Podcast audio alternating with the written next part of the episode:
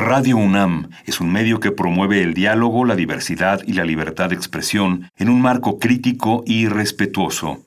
Los comentarios expresados a lo largo de su programación reflejan la opinión de quien los emite, mas no de la radiodifusora.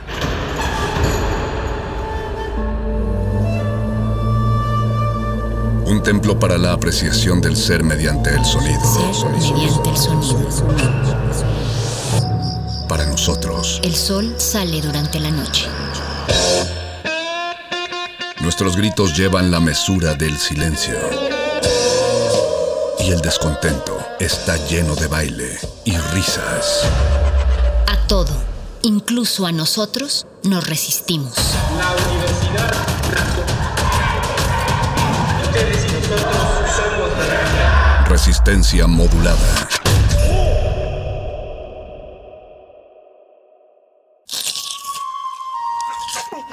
Es momento de alimentar nuestro espíritu con páginas. Las letras son la botana del alma.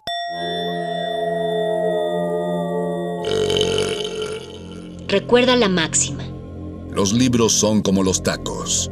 Aún los malos son buenos. Muerde lenguas.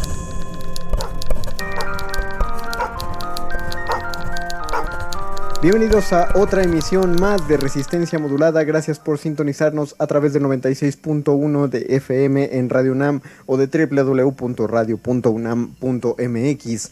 Les saludamos desde las instalaciones de Adolfo Prieto 133 en la colonia del Valle, que es donde está siendo emitida esta transmisión, pero no nos encuentra, bueno, yo, su servidor, el Mago Conde, no me encuentro en estos momentos en la estación, como no lo he estado desde hace ya casi dos años, fácil de cachar para todos los que estén escuchando. Eh, pero la cuestión de la, de la comedia, eh, sobre todo la comedia de Malcolm, es que no solo traducida es muy fiel al original, sino que sí las situaciones, es, es una sitcom que sí plantea situaciones, a diferencia de una sitcom común y corriente, eh, donde está basada en situaciones variadas, con caracteres que ya conocemos y muchos clichés de los personajes, Malcolm el de en medio genera situaciones a partir de la muchas veces del carácter de los mismos personajes que son una combinación fabulosa de vicios a diferencia de muchas otras eh, sitcoms eh, en el que los vicios como que son eh, una basurita dentro de los grandes ojos de virtud de todos los personajes con los que nos encariñamos, en Malcolm la verdad nadie quiere ser como ningún personaje. Probablemente Hal un poquito, pero no, no todos pues, queremos como imitar todas sus acciones porque si es de pronto es, es una maravilla esta serie. Eh, vamos a hacer, primero, antes de empezar, vamos a hacer una pausita musical para que se relajen, para que vayan invitando a sus amigos y familiares a que escuchan. Oye, ahora en el Moral de Lenguas van a hacer un análisis de mal como el de en medio. Así es. Así que por favor inviten a la gente. Estamos en Facebook como Resistencia Modulada, en Twitter como arroba R Modulada. Una pausita musical y volvemos al análisis literario de una buena comedia de mal como el de en medio. En Muerde Lenguas, letras, taquitos y comedia. Comedia de la buena. Resistencia modulada.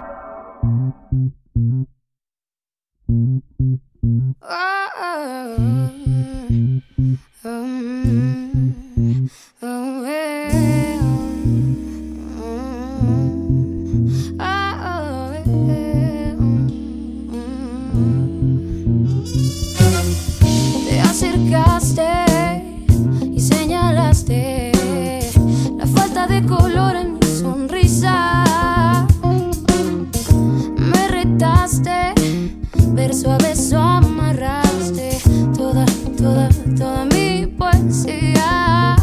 Y caí. Cuéntame un poco más de ti.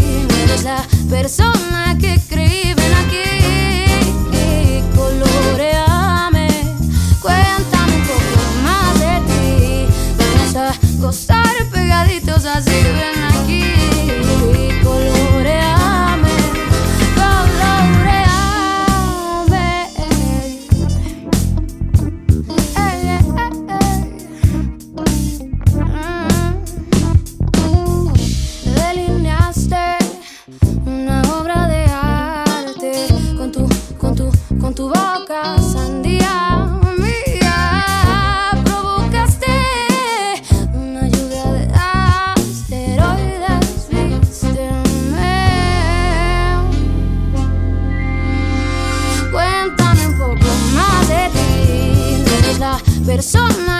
creí.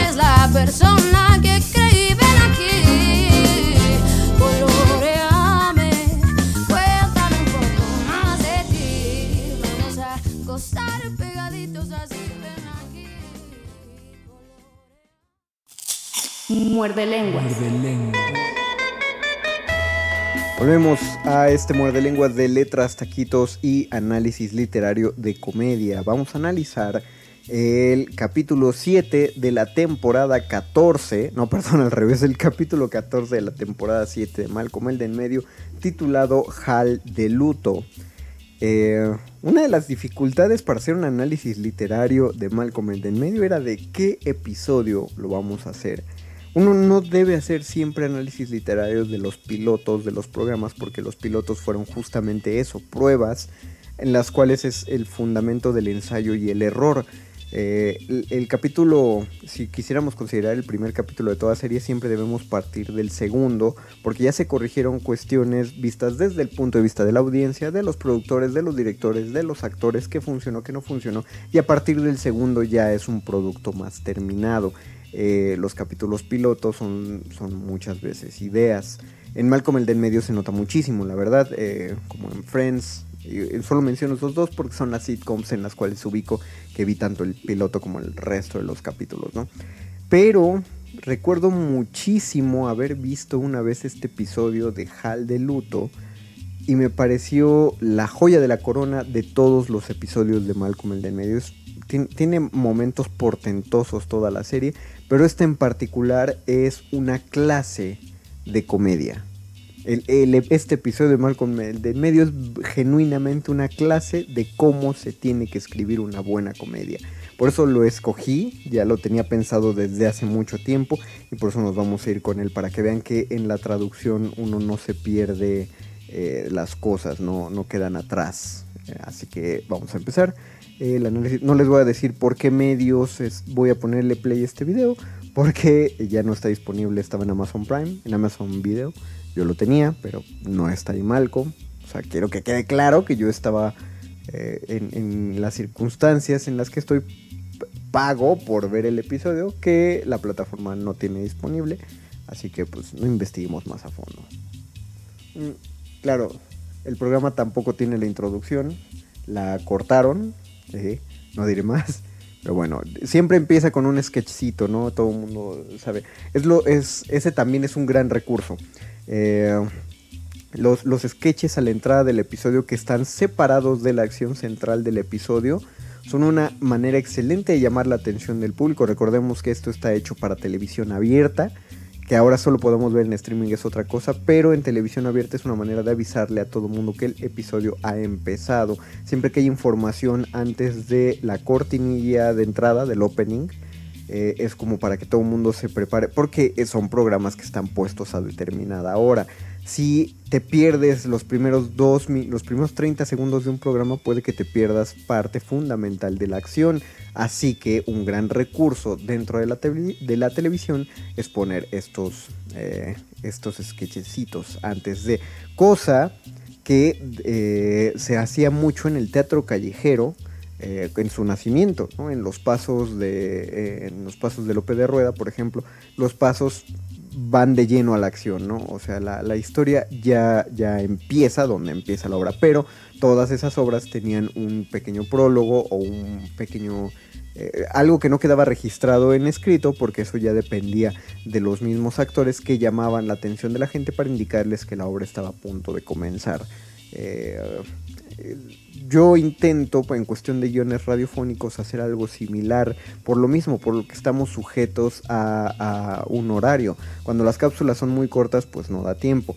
Eh, pero noten, eh, van, a notar los, los, promocionales que escribe un servidor. Eh, no conozco los guiones de, de mis compañeros que están en guion. Eh, pero los guiones que yo escribo promocionales para aquí, para Radio UNAM, intento hacer eso. Una introducción de unos 4 o 5 segundos en lo que se cacha la atención del radio escucha y después ya se suelta de qué está hablando ese promocional, si es de un curso, si es de un programa especial, etcétera, ¿no? Porque hay que, hay que ser conscientes con el escucha y con el telespectador de que estaba haciendo otra cosa cuando la televisión y la radio llegaron a interrumpirlos. Así que este sketch aparte está buenísimo. No pararemos hasta que hallemos eso. ¿Y esa cosa negra? Hal y Reese están revisando el refrigerador y ya lo dijo Hal, no, no pararemos hasta encontrar ese olor. ¿Era comida? Creo que fue queso en algún momento. No es. A ver este tocino. Lo huelen y es desagradable.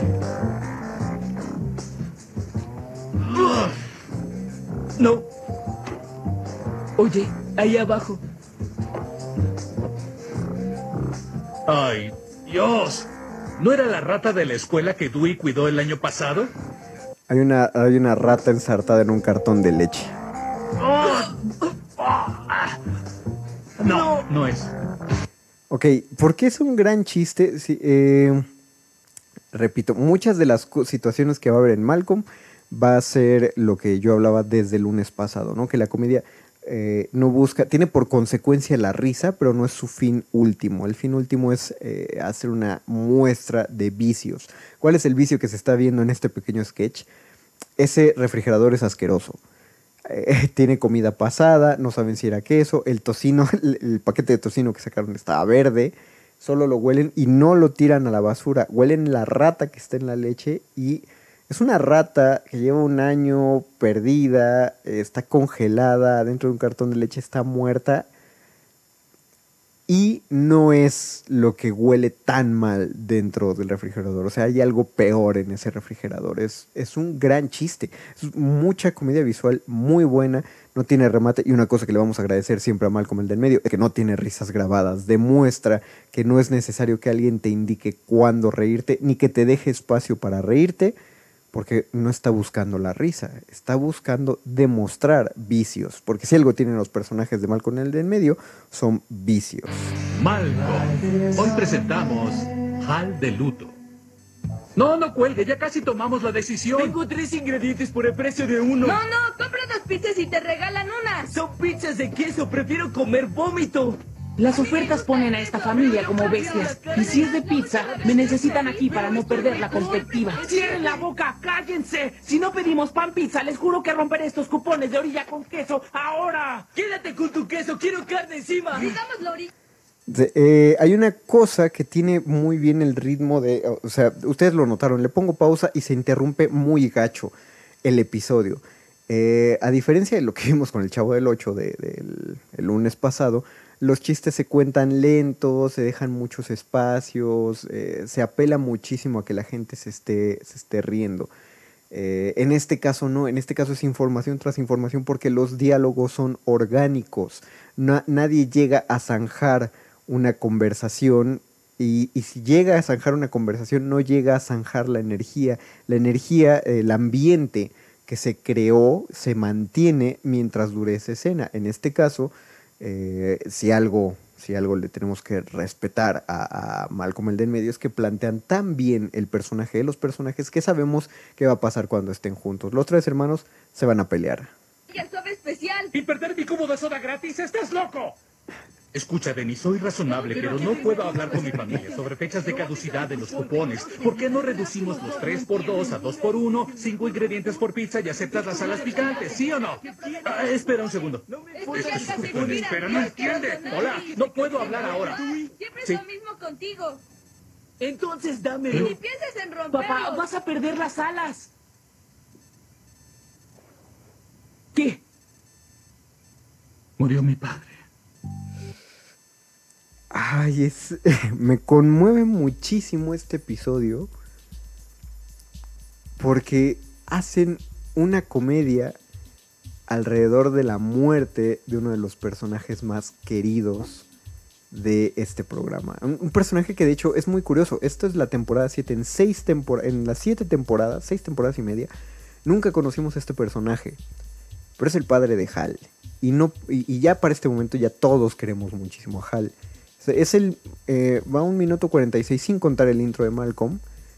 La pausa de Brian Cranston, que es un señor actor, es muy adecuada al recibir una noticia así. Y eh, se, se- esparce la, la energía. Se sabe que algo ha superado ¿no? la, la situación. Eh, está progresando muy bien. De una simple llamada telefónica por una pizza se convierte en una horrible noticia. Y hay una, hay una regla eh, muy bien desarrollada en una película de Molière que se hizo en 2008, 2007, 2008, que es que el dolor tiene una comicidad que uno no debe subestimar.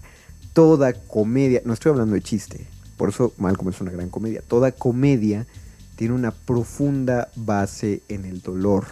Para hablar de los vicios de personajes, uno tiene que hablar de condiciones dolorosas. Y por eso este episodio me parece genial. Van regresando del funeral. Todos de negro. Fue raro ir al funeral. Apenas sabíamos que teníamos abuelo y ya no. A Riz le dolió mucho. ¿Por qué? ¿Por qué? ¿Por qué no murió antes de perder su dinero? Atrapa el pase y ¡ay! lo sacan del campo. Pero eso no es todo. Hal, ¿Estás es- bien? Hal está acostado viendo la tele. Sí, bien. ¿Seguro? Se me hace raro que en cuanto vuelves del funeral de tu padre ves lo chusco del deporte. Oye, Tal, no es sano quedarse con todo eso embotellado. lo sé. Solo que no tengo nada que desembotellar. Creí que lloraría con la caja abierta. Creí que lloraría cuando la cerraron. Creí que lloraría cuando lo bajaron y le eché la tierra, pero... Nada. Nótese esto. Eh, se está desarrollando la situación porque quien escribió este guion sabe que está escribiendo una comedia y no por escribir una comedia tiene que escribir chistes, tiene que establecer de qué manera se va a desarrollar este episodio. Y está hablando de la muerte de un personaje y tiene que dimensionarse esta muerte porque la gran dificultad de esto es que mataron a un personaje que nadie había visto. Malcolm lo expresó muy bien en un, en un fragmento de su diálogo. Apenas sabíamos que teníamos abuelo y ahora no lo tenemos. Es cómico, el, el diálogo es ligeramente cómico. El chiste de Riz no es tan bueno, es simpático porque es parte de, entendemos que es la clase de imprudencias que dice Riz. Es, causa apenas una risilla inteligente, pero porque no se está no se está buscando eso y está bien, es bonito y está bien, es lo necesario en una comedia. Lo que tienes que hacer es establecer la situación cómica y la situación cómica es cómica, que es lo más denso de esto, es que Hal no puede llorar la muerte de su padre. Es más, me sentí mal cuando pasamos por el funeral que estaba en la salida. ¿Sabes que ese hombre fue un lustrador en la misma esquina por 40 años? Eh, híjole, es que ni siquiera sé cómo definir ese eh, eh, eso que acaba de hacer. Cómo presta atención a otras cosas. El, el detalle, creo que es tierno. Y creo que esa ternura. Ah, ah, porque noten otra cosa eh, también que hay que decir. La risa es catarsis. Eh, para quien no ubique la palabra. Creo que es difícil que alguien no ubique la palabra. Porque incluso cuando no conoces la definición de catarsis. Catarsis es una de esas palabras que en la forma en la que suena ya te da el significado. Eh, la, la catarsis es cuando explota un sentimiento dentro de ti y ese sentimiento solo explota por comprensión. Solo se puede de esa manera. Y la catarsis siempre se va a manifestar de dos formas, en llanto o en risa. Eh, por eso es por lo que no pueden culpar ustedes eh, a nadie, justamente en un funeral, cuando, lo, cuando alguien se, se empieza a reír, cuando recibe un ataque de risa. Porque la risa es una forma de, expresar. eh, la catarsis es cuando uno tiene tantos sentimientos mezclados que salen de golpe. Y la manera en la que sale suele ser risa o, o llanto. Esta, esta frase que dice Hal nos hace reír porque estamos muy tensos. Estamos, eh, a nosotros, eh, nosotros espectadores estamos tan involucrados con la situación y la situación es la muerte y la muerte es tensísima que lo que diga Hal que sea tierno nos va a hacer reír porque nos va a hacer soltar algo. Queremos, queremos, pues queremos ponernos a llorar por un personaje que no conocemos, que no conocimos en siete temporadas y solo vamos a conocer a través de los diálogos de los personajes. No tienes que ser valiente. No lo soy. Me conoces. Lloré en la película del cangurito boxeador. Sí, me acuerdo. Ven, lo mismo, lo mismo, es que es muy tierno, Hal. Creo que no siento nada, porque nunca tuve una buena relación con él. Supongo que sabía mi nombre, pero siempre me llamaba amigo. Ay, mi amor. Y una relación que siempre fue insignificante y trivial se acabó. No hay por qué llorar.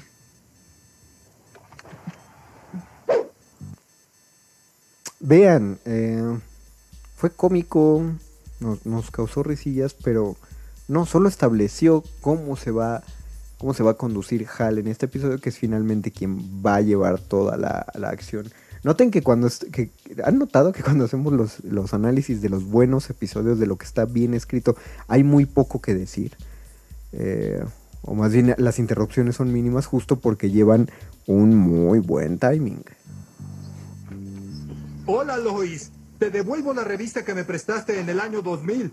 Es un amigo de Hal. Tranquilo, Abe. Hal está dormido. Qué bueno. ¿Cómo está? Parece estar bien, pero no puede. Su padre falleció, se deprimió más cuando le falló la transmisión. Bueno, la acababa de reconstruir. Eh, um, ah, esto sí es. eh, todo, todo esto, a, a diferencia de, de El Chavo del 8, lo que hablábamos de cómo definía Freud el chiste, El Chavo del 8 utiliza la definición del equívoco. El problema en El Chavo del 8 es que desespera que haya tanta equivocación, los personajes son demasiado tontos.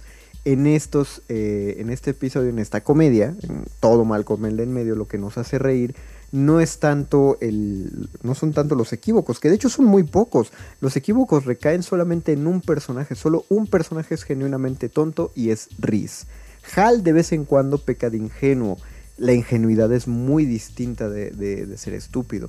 En el Chavo del 8, Kiko a veces es ingenuo, pero su ingenuidad pasa mucho por tontería. En este caso, eh, en el caso de Hal, la ingenuidad se nota como inocencia, por eso da mucha ternura. Y que los personajes den respuestas que no esperamos que, vayan a dar es lo que nos da risa. Eh, la sorpresa es lo que nos atrapa en la comedia, en el ritmo que lleva esta comedia. Lo te entiendo. Necesita hablar con alguien. Abe, gracias. Sé que te respeta. Yo no, yo no quiero verlo llorar. Tiene que hablar con un profesional. ¿Un terapeuta? No, un actor profesional. Sugiero a William Shatner, el capitán Kirk de la tele. Eh, la, la situación se empieza a enrarecer muchísimo. No sabe, eh, es inesperada. ¿Por qué va ahí? ¿Por qué? ¿Por qué un actor? Es, una, es una forma de equívoco muy, muy curiosa porque no es un equívoco basado en la confusión de los personajes. Es un equívoco basado en una lógica extraña, una lógica enrarecida. ¿Cuántos de usted, cuántos de nosotros recomendaríamos que para un amigo que está pasando por luto debería hablar con un actor profesional y sobre todo con un actor famoso? Es, muy raro, es justamente tan raro que nos causa risa cómo es que su amigo llegó a, a esa deducción. A él recurro cuando hace falta. Lois, hay un maravilloso servicio en el que conectan a personas comunes con celebridades. Pagas una cuota y recibes una llamada de las estrellas de cine o televisión participantes. Ok, esto es genial. Eh, en una comedia siempre que se enrarece el... uno, tiene que comprometerse con el chiste. Y, ojo, hay escritores de comedias. Eh, el chiste es un compromiso, siempre. Uno no lo puede matar, uno no lo debe matar, es lo que les decía que eh, era, era espantoso en el, en el Chavo del 8. En el momento en el que explicas un chiste lo estás matando, en el momento que cortas la energía de un chiste lo estás matando, en el momento que le pides a un personaje que se calle, que eh, el típico, deja de decir tonterías y dime, es decir, el cambio de tema es matar espantosamente un chiste, no, pero cuando tú dices algo tan ilógico como lo que acaba de decir este muchacho y le das continuidad, estás enrareciendo tanto la lógica que se vuelve creíble. Es decir, enrarecer el mundo a ese grado es un elemento cómico fascinante porque metes a la gente dentro de la ficción de lo ridículo. En este mundo existe este servicio y creo que es, es un servicio que existe creo que hasta en México. Todavía si pagas una cuota, no, no te dan una llamada, pero sí te mandan un mensaje. Eh, y es carísimo ese, ese servicio. Así de ridícula es la realidad, pues. Bueno, mucho más de televisión. ¿Y crees que esto es algo que Hal querría? Por supuesto, es fanático de viaje a las estrellas. No es algo que se le diga a la esposa. Lois, créeme, no habría superado mi desorden de ansiedad social sin varias discusiones nocturnas con el agente Mulder. Resultó que la verdad estaba adentro. Eh, eh,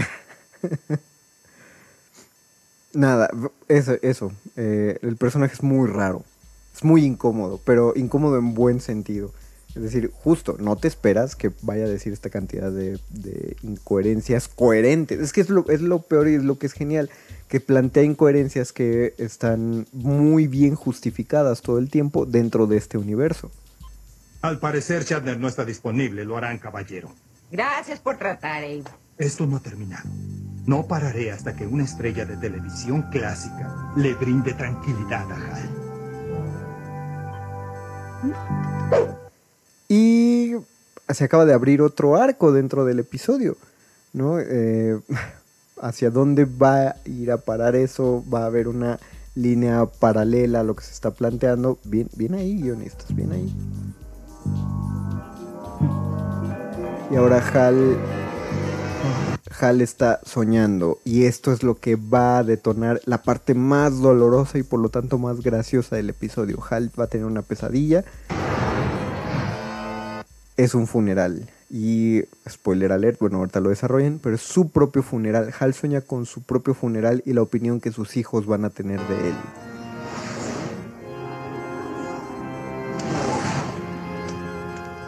Y en el funeral, uh, Dewey está jugando, eh, está aventando cosas al, al féretro, Malcolm no está poniendo atención, o sea, nadie le presta atención al, al funeral y Hal los va a regañar. De que no lo amaban. Pero esto es un funeral, no les interesa. Interesarnos por este sujeto. Ni lo conocíamos. Y Hal mira en el sarcófago y se ve a sí mismo. sarcófago. Bueno, es una, es fascinante. Aquí hay un gran chiste. eh, ha- hay un gran chiste visual. Y es, y es dolorosísimo, pero igual es muy gracioso. O sea, Hal es Hal, hablando desde fuera.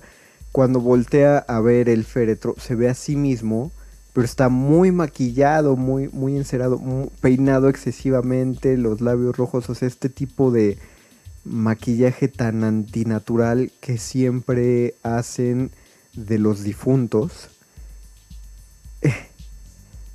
Me parece. Me parece muy valiente de la producción que lo hagan un chiste.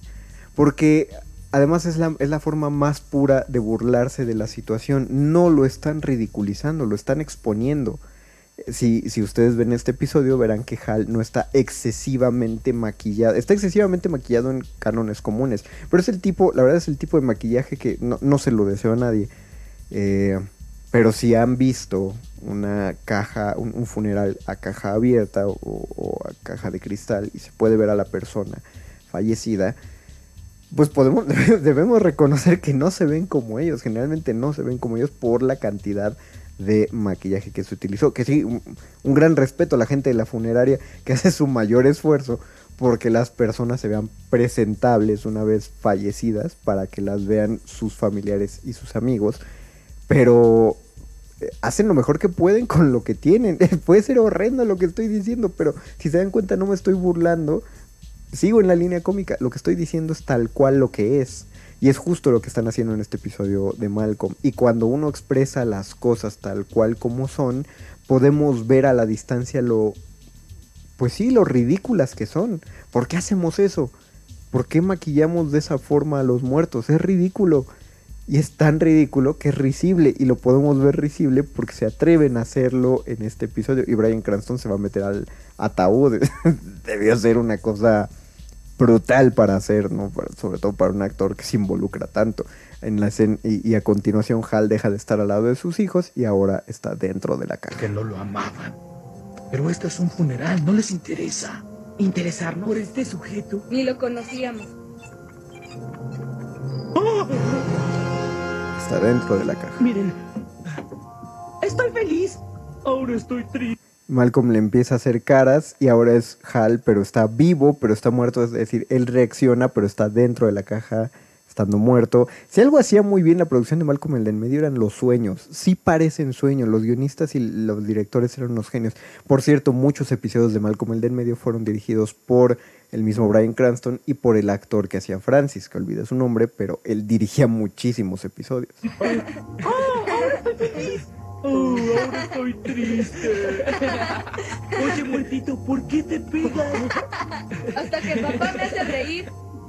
¿Ah, es él? Creí que era un maestro de matemáticas. ¿Por qué no están tristes? ¿Por qué no se lanzan a mi ataúd y piden que los sepulten en lugar de a mí? Perdón.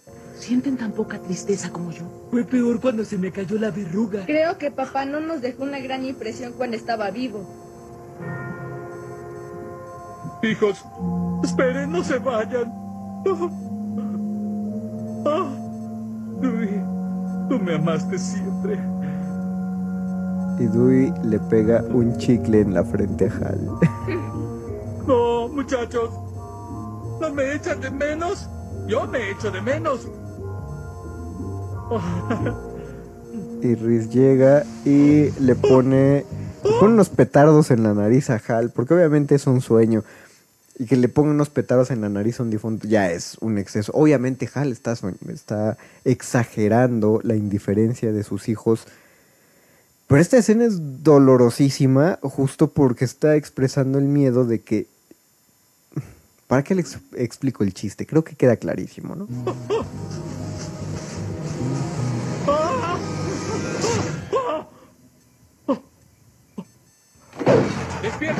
Está tan bien hecho que estoy seguro que todos supieron, aunque no lo están viendo y solo lo escucharon, y todos supieron cuándo se despertó Hal.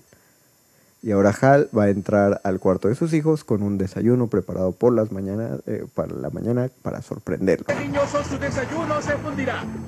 ¿Helado, papá? Hasta donde sé, siempre han querido un buffet de él.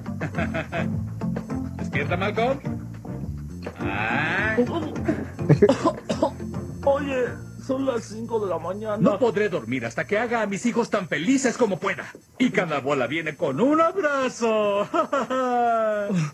y eso no es todo. Hoy tendremos un día de básquetbol en el parque, una parrillada, más helado, y se me ocurre una siesta bajo un árbol y atrapar luciérnagas. ¿Y la escuela? Lo tengo resuelto. Disculpe a mi hijo, tiene influenza, diarrea explosiva y un raro mal de huesos. Tendremos que darte un bastón. Genial. ¿Mamá sabe? Por favor, déjame preocuparme por tu mamá, ¿sí? Pero en serio, no le digan, oiga, ¿quién quiere viajar encima del auto? Y te agradezco. ¡Ay, qué horrible! Pero qué fascinante. Eh, vean, la- eh, se toma una... Ah, es que aquí, se está haciendo un proceso, un, un proceso muy curioso cómico, porque todo es cuestión del tono. En el tono, eh, el tono de una obra es qué elementos tomas de la realidad y los utilizas a tu favor para conseguir un efecto en tus espectadores. Es decir, eh, nuestro, nuestro aspecto de la realidad es el miedo al olvido. Ojo, es, es muy curioso que Hal no le tiene miedo a la muerte. Lo que tiene miedo es que no causen, su muerte no cause en sus hijos el mismo impacto eh, que la muerte de cualquier padre, cualquier hijo, justo como él le pasa con su padre. Primero él tiene que experimentar la indiferencia ante la muerte de su padre para saber que no quiere eso, empezar a tener miedo y que ese miedo sea el que se el que lo deje ir hacia a lo largo de la película. Ok, en una película de Almodóvar, por ejemplo, que o de Martin Scorsese, que las últimas películas que han hecho han tenido que ver justamente con el olvido. Cuando los personajes se enfrentan al miedo a ser olvidados, eh, se deprimen o hacen otro tipo de actos impulsivos. En este caso estamos hablando de una comedia. El miedo de Hal es que sus hijos los olviden, así que va a empezar a ponerle mucha atención a sus hijos. Eh, si, lo, si lo redujéramos al mínimo, ponerle mucha atención a los hijos sería preguntarles a cada rato cómo están, eh, cómo les ha ido, eh, estar al lado de ellos lo más posible, llevarlos a la escuela. Es, decir, eso sería lo natural, eso sería lo normal. Ante el miedo de un padre a, que lo olviden sus hijos, daría el mínimo de cariño eh, necesario, sobre todo si no se ha llevado bien con ellos. Lo curioso es que hemos visto esta serie durante seis temporadas antes de este episodio y sabemos que Hal sí es un hombre que está muy involucrado con sus hijos, no necesariamente eh, emocionalmente, pero siempre está ahí. O sea, si algo está eh, haciendo Hal, aparte de que hay muchos chistes en los que como que no se da cuenta de lo que está pasando, pero él está ahí, ¿no? Y siempre está platicando en la cena. Es un padre presente de alguna manera. No lo voy a decir que es un modelo de padre, porque yo hubo una discusión en redes sociales acerca de lo eh, de lo incómodo que es desde el punto de vista del feminismo la, la- la figura de Hal, pero de que lo van a de que hay material para que lo recuerden, hay material para que lo recuerden, así que hay que exagerar estos, estos recuerdos y ahí es donde entra justamente el tono cómico, la vena, la, la vena cómica, hasta qué grado podemos llevar esta exageración, ya vimos la escena y continúan Abe, el amigo de Hal, hablando con Lois. Lo que haces, pero no... ¿Sabes lo que me costó conseguir el número privado de Leonard Nimoy? Las narices Ferengi no caen del cielo. Eso no es... Está sonando. Hola. Eh, ¿Señor Nimoy? Sí. Eh, eh, nos disculpamos por molestar a un hombre importante como usted, pero el padre de mi amigo recién falleció y necesita sabios consejos de un veterano actor, director, poeta, vocalista, fotógrafo. Ah, Lo siento, eh, pero en Star Trek 2, La ira de Khan, Ricardo Montalbán era tan caballeroso como se veía porque un pajarillo me dijo que... Con gusto ayudaré a Sonia. Es triste cuando un hombre pierde a su padre. Yo también he sufrido. Ay, qué amable de su parte, señor Nimoy. Eh, eh, soy su esposa. ¿Esto se cargará su tarjeta de crédito? ¿Qué? Son ocho dólares el minuto por Nimoy. Y por cinco dejaré un mensaje en su contestadora imitando a Bob Hope. ¿Qué tal esa Brooke Shields? Tiene piernas desde aquí al suelo, te lo juro. ¡Wow! El Bob Hope de Nimoy es excelente, no hay nada que él no sepa hacer. Yo creo que en recurso, eh, en recurso de guion metieron las escenas de Lois y de, y de Abe como... Es muy curioso que una comedia necesite un comic relief. ¿Qué es el comic relief? En cualquier película seria, y, lo utilizan muchísimo en las películas de acción, existe un personaje que podemos traducir como el alivio cómico. El comic relief está ahí justamente para aliviar la tensión a lo largo de la obra. No es un recurso nuevo. En, el teatro español del siglo de oro existían los graciosos y los graciosos hacían justamente estas eh, aportaciones ingeniosas para hacer reír al público, para relajar la tensión que se generaba a lo largo de la obra, porque el tono serio cansa, abruma. eh, generalmente. No, noten que muchas de las series de la actualidad y muchísimas películas actuales eh, que tratan ah, de temas así de, así de serios y complejos, siempre tienen un, un chistecillo metido por ahí, un personaje que suelta algo ingenioso, una situación que es ridícula, justamente para que podamos reírnos y calmemos la tensión y soportemos estar viendo la trama. ¿Por qué, un, por qué una comedia no tiene un comic relief? Porque toda la comedia es un comic relief, no lo necesita. Pero es muy curioso que esta, este capítulo lo tenga, porque aunque la situación que se nos plantee siga siendo cómica, lo que acabamos de ver de la escena de Hal es gracioso, nosotros como espectadores sabemos sabemos por qué es gracioso y sabemos que es por la tensión que tiene Hal y por el, por el cariño que le tenemos al personaje. Eh, no lo acabamos disfrutando del todo, es decir, nos resulta tierno, nos resulta gracioso, un tanto ridículo lo que está haciendo, pero sabemos por lo que está pasando y eso nos tensa y por eso son necesarias, eh, es necesario que entre y haga estas cosas que exageran en lo ridículo, como escuchar a Leonard Nimoy eh, imitar a Bob Hope y que, Leon- Abe quiera platicar con Leonard Nimoy y esté, y esté empecinado en que sea alguien de Star Trek quien hable con Hal. Es decir, se van al al límite de lo absurdo, que todavía lo sostienen, lo mantienen, para relajarnos, a nosotros, espectadores. Es curioso que todo esto está pasando en la misma casa y, y Hal tiene muy bien escondido de Lois lo que está pasando. Lois está doblando ropa. Ahora Lois vuelve del trabajo y o se va al trabajo y Hal le da el desayuno. ¿Estás bien? Ah, sí, llevaré a los niños a la escuela, veré el álbum de fotos. Para eso es el periodo de luto. Mm, Te amo. Te amo también. Y Lois se va y cuando se va Hal se quita la playera y está como todo pintado y,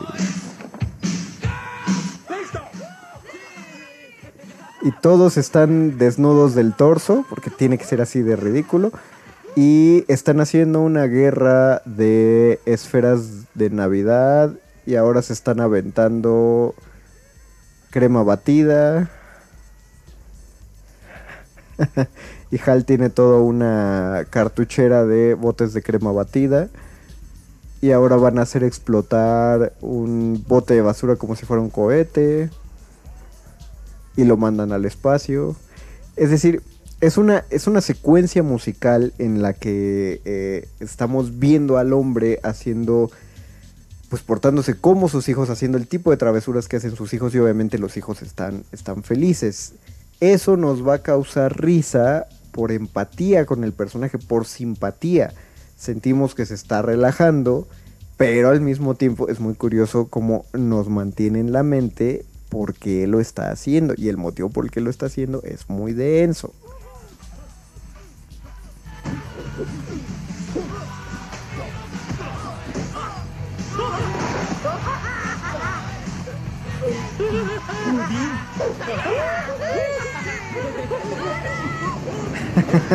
qué, gra- qué gran gag. Eh, al final de la al final de la secuencia musical cae el bote de basura que habían aventado al principio de la secuencia musical. Muy bien, muy bien dirigido, muy bien escrito. ¡Es su madre! ¡Rápido! ¡Corren!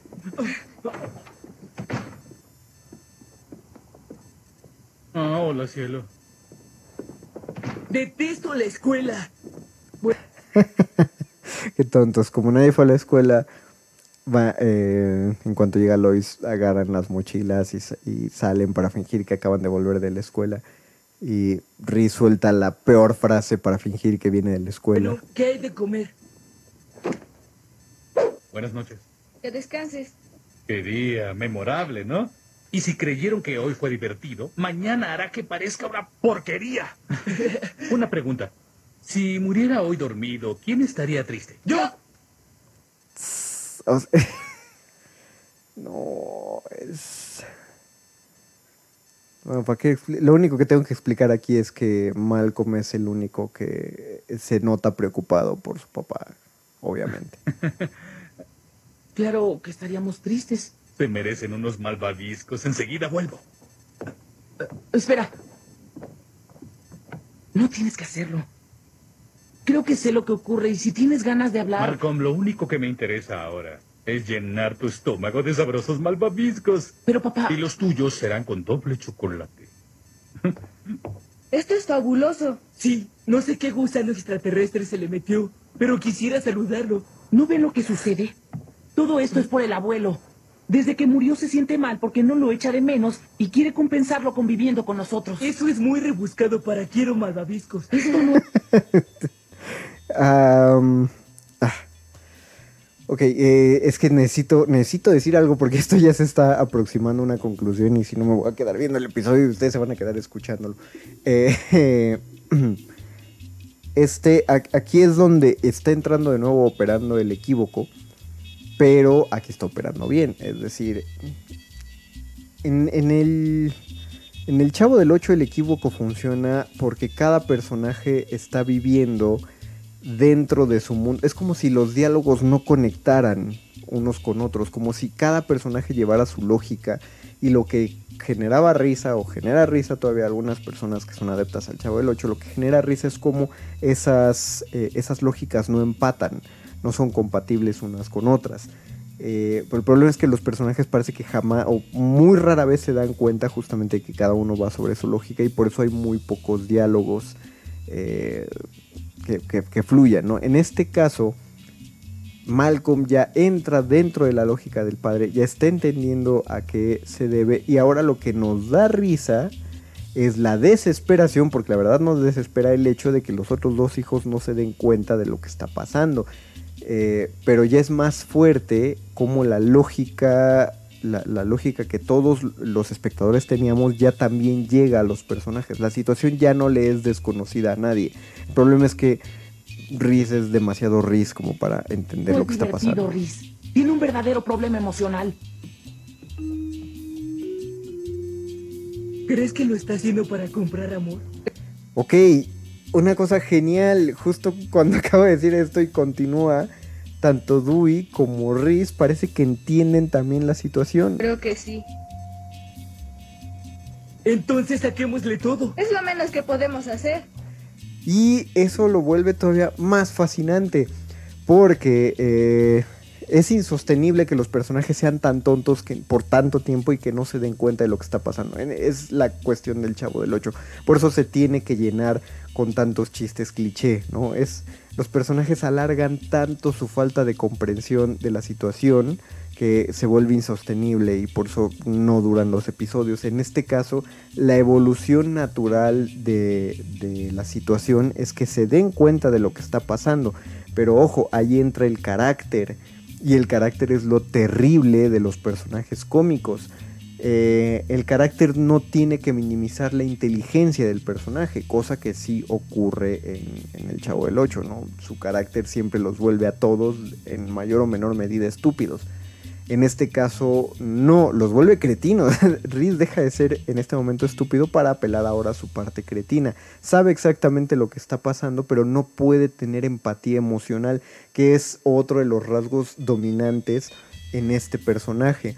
Dewey, Dewey es un cretino de otra naturaleza, no es malévolo, no es malvado como Riz. En, Riz sí su, su eh, el, volverse así de, maquiavélico es solamente por estar completamente auto, eh, autoenvuelto en sí mismo, es muy egoísta.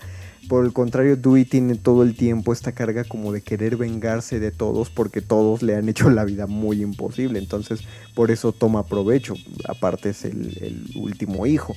Eh, claro, eh, cuando uno se adentra a escribir esta clase de cosas, tiene que dejar que la acción progrese. No debe mantenerlos en una zona segura. La zona segura de los guionistas hubiera sido que ni Reese ni Dewey se dieran cuenta de lo que está pasando, pero Malcolm ya se había dado cuenta y si Malcolm se los explicaba y ellos no se daban por enterados, no, eso no hubiera podido continuar de manera lógica. Se hubiera, y curiosamente ahí se hubiera atascado el conflicto. El hecho de que ellos sepan lo que pasa y que no les importe es un, es un aporte genial eh, a, la trama. O sea, y es. Y lo vuelve todavía más aterrador, más terrible. ¿Y papá? Fue raro. Me levanté y estaba sentado en la mesa con una foto de él y el abuelo con una sonrisa muy pacífica. ¿En serio? Sí, y dijo que resolvió las cosas y se fue a trabajar. Ahora, eh, la trama se complica aún más. Ahora que se dieron cuenta que Malcolm ya se dio cuenta y que se siente mal por su papá, van a excluir a Malcolm del, del plan de aprovecharse del padre. Y... ¡Wow! Oye, no toques mi almuerzo. Lo moví para tomar mi almuerzo. Fue tuyo. Adiós. Y ahora fingen una pelea para que Malcolm se vaya. Eh, ¿Por qué describo esto? Eh, lo, que lo que acabo de decir acerca del Chavo del 8 es que se, como son tan tontos tan constantemente, eso lo vuelve cansado. En este caso, todos tienen un grado de inteligencia muy particular y muy oportuno. Son, son ingeniosos para hacer maldades. Pueden ser muy estúpidos para muchas cosas, pero cuando se trata de portarse mal y hacer cosas terribles, son muy inteligentes. Estoy hablando de los hijos. No estoy hablando solo de los hijos. Toda esa familia es así y, eso es una cosa fascinante. Si hay algo maligno de por medio, van a tener muchísimo ingenio. Eh, me encantaría que se continuara. Vimos la mitad del episodio, vimos 11 minutos 40 segundos. Eh, acaba de una manera enternecedora. Voy a dejar que cada quien lo busque para que pueda ver por sí mismo el, progreso de estas acciones. Eh, les repito, es el capítulo 14 de la temporada 7, Hal de luto. Por ahora este es todo el tiempo del que dispongo.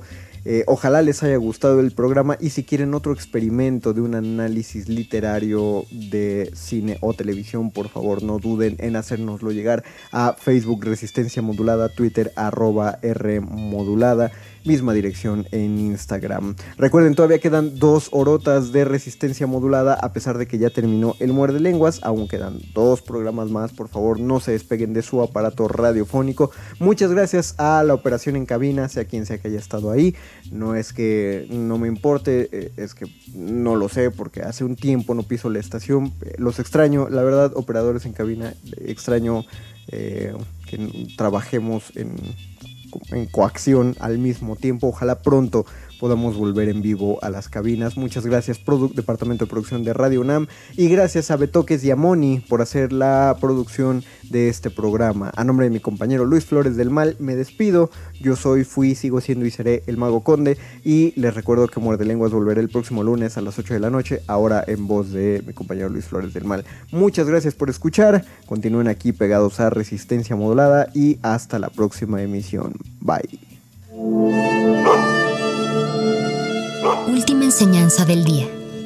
El dinero no compra la felicidad. Pero compra libros y tacos. Y eso se le parece mucho. Medítalo.